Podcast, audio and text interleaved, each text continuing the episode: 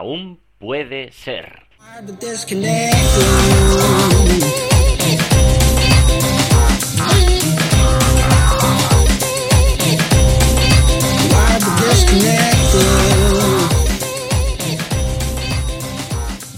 Hola amigos, ¿qué tal? ¿Cómo va todo?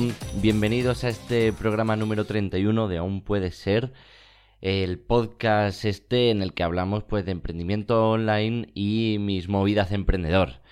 Soy Samuel Acera, me podéis conocer mejor en samuelacera.com y si ya me conocéis pues eh, nada, pues eh, seguimos hablando.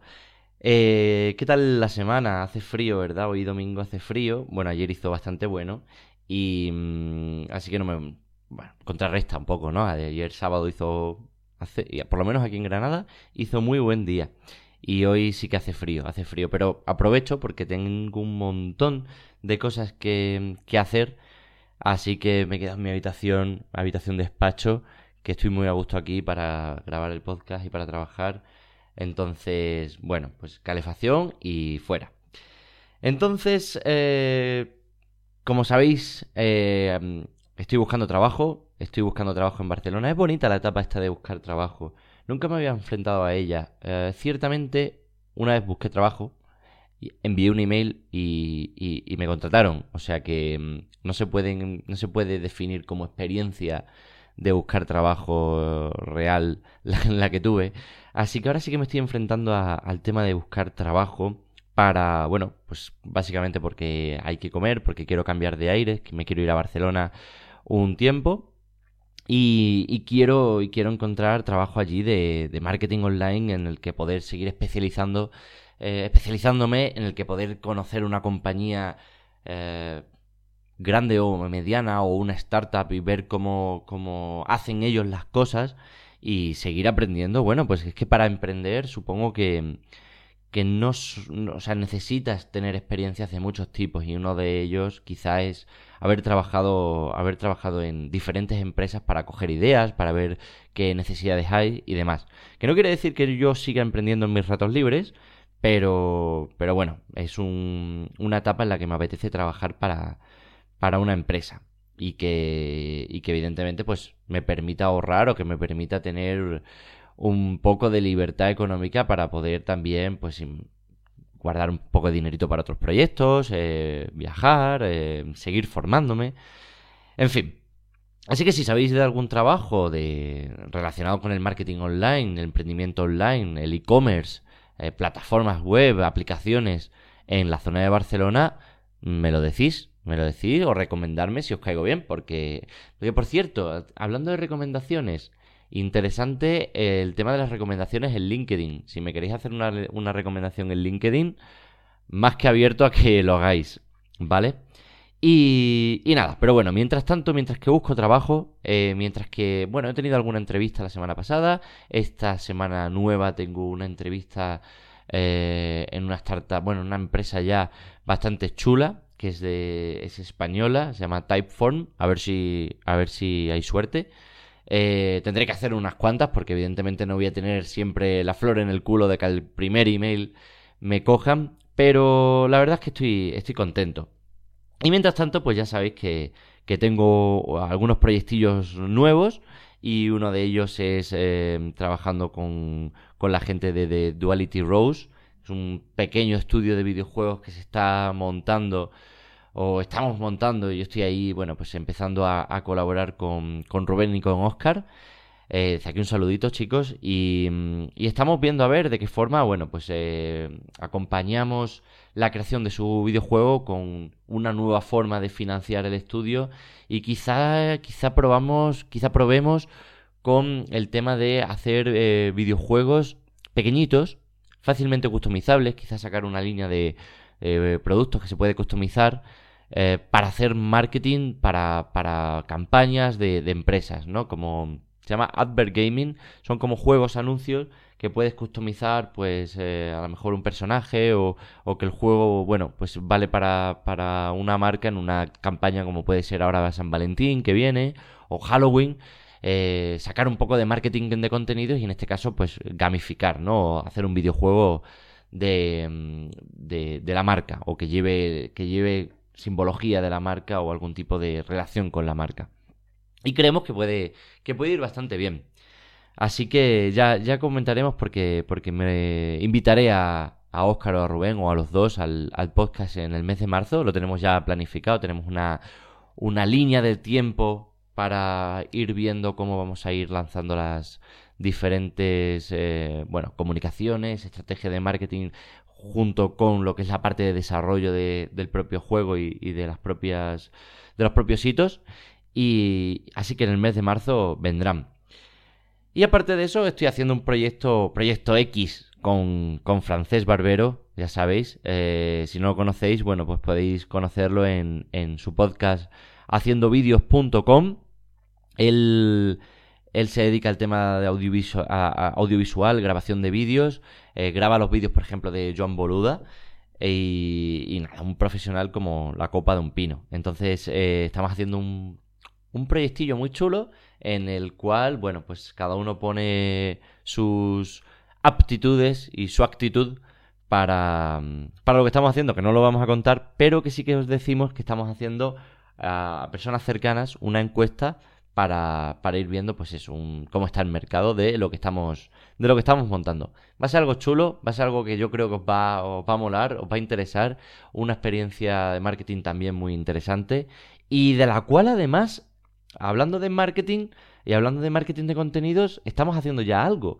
Que esto sí os lo puedo contar y es que estamos, eh, bueno, pues haciendo pequeñas piezas de vídeo para luego mm, más adelante montar, eh, cuando ya montemos todo lo que el tinglado que vayamos a montar, montaremos un pequeño documental eh, en el que, bueno, pues vayamos contando cómo, cómo hemos ido haciendo el tema y las reuniones que hemos ido teniendo y las ideas que nos han ido saliendo y si hemos tenido a lo mejor algo que alguna algún tipo de pues yo que sé de, de, conflicto mm, bueno nada del otro mundo pero el decir ah pues a mí este nombre no me gusta me gusta más esto me gusta más tirar por aquí en vez de por allá pues iremos viendo según van sucediendo nos vamos grabando en vídeo y, él lo montará y, y, a ver qué sale, a ver qué sale. Eso podría ser además marketing de contenido para lo que hagamos en un futuro.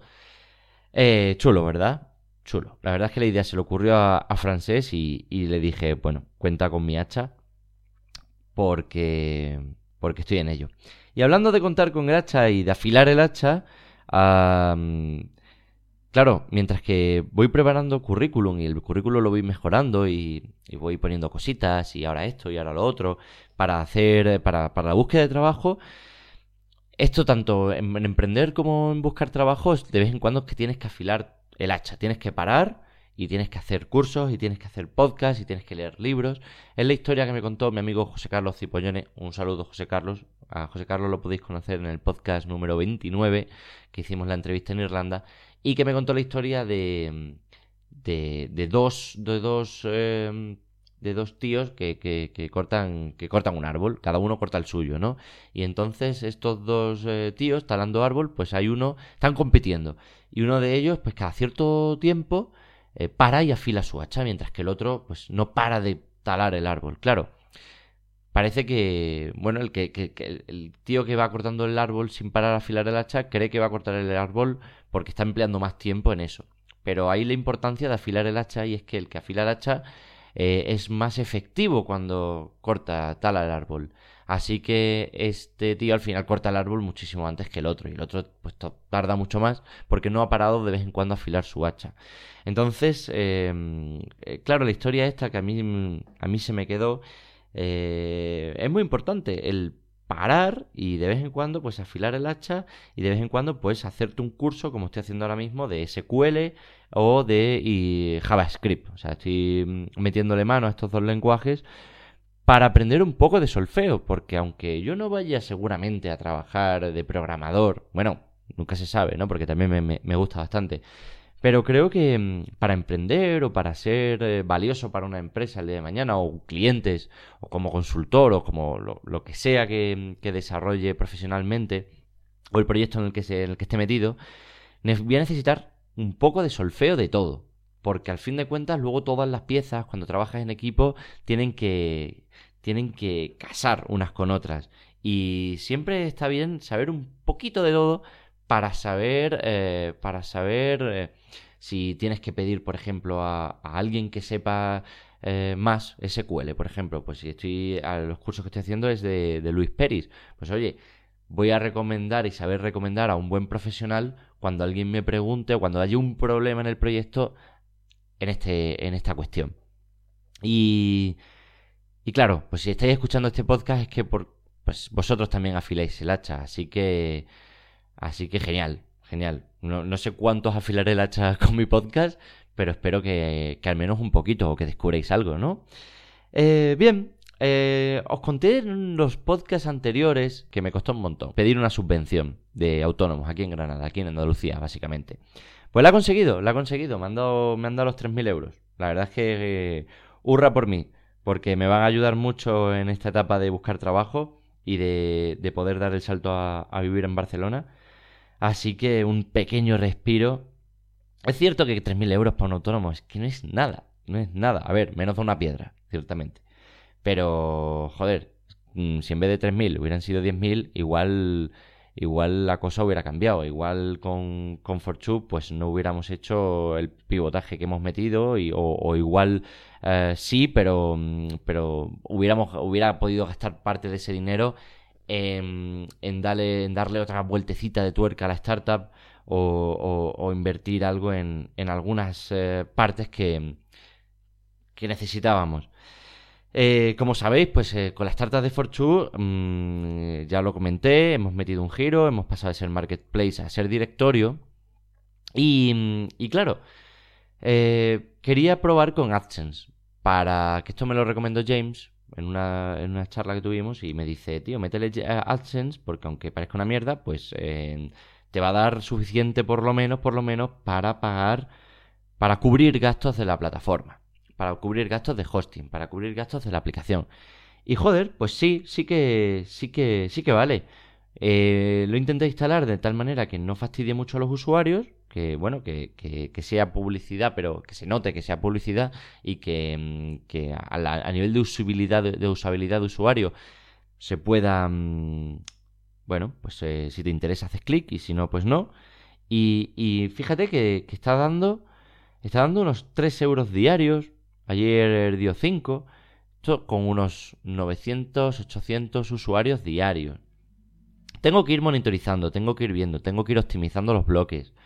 Pero creo que con unos 100 pavos al mes que dé, da para cubrir de sobra los gastos de hosting y cubrir los gastos de la aplicación. ¿Esto significa que vamos a monetizar la, plataforma así en un futuro? Pues ya veremos cómo la monetizamos, pero por el momento no se muere y por, el momento tenemos un aliciente para seguir generando contenido y para seguir eh, generando SEO y para seguir posicionando.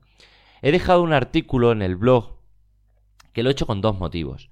El primero daros una pieza de contenido de cómo hemos ido eh, haciendo la estrategia SEO de Fortune para que vayáis viendo un poco cómo a medida que vas trabajando en los contenidos de una web puedes ir mejorando de forma sustancial el tráfico orgánico y la visibilidad en Google. El segundo motivo es un motivo puramente de marca personal. Si estoy buscando trabajo, pues joder, lo mejor será que tenga artículos en mi blog que me muestren como profesional porque me van, me van a investigar. Me van a hacer una entrevista, ¿cómo no se van a meter en mi, en mi blog? ¿Cómo no van a escuchar el podcast? ¿Cómo no van a, se, van, a meter en mi LinkedIn? O sea, me, van a investigar porque si me van a pagar eh, lo que sea al mes por, por hacer una serie de trabajos, van a querer saber que el trabajo que voy a hacer eh, sé hacerlo, o que por lo menos si, si voy a necesitar formación, qué capacidad tengo de aprendizaje y qué, en qué estoy metido para, saber que, puedo ser válido para ese puesto. Entonces, eh, no me importaría trabajar en algo que tenga que ver con el SEO, porque es una cosa que me, me mola bastante, las herramientas SEO, la estrategia SEO, eh, la arquitectura SEO de una web y cosas mucho más complejas que hay a nivel de, eh, de, sites que son que tienen varios idiomas o que están enfocados a varios países. La verdad es que mola bastante y, y es muy, o sea, es muy agradecido cuando vas viendo que tu estrategia SEO va subiendo y que vas mejorando tu visibilidad y lo ves en una gráfica.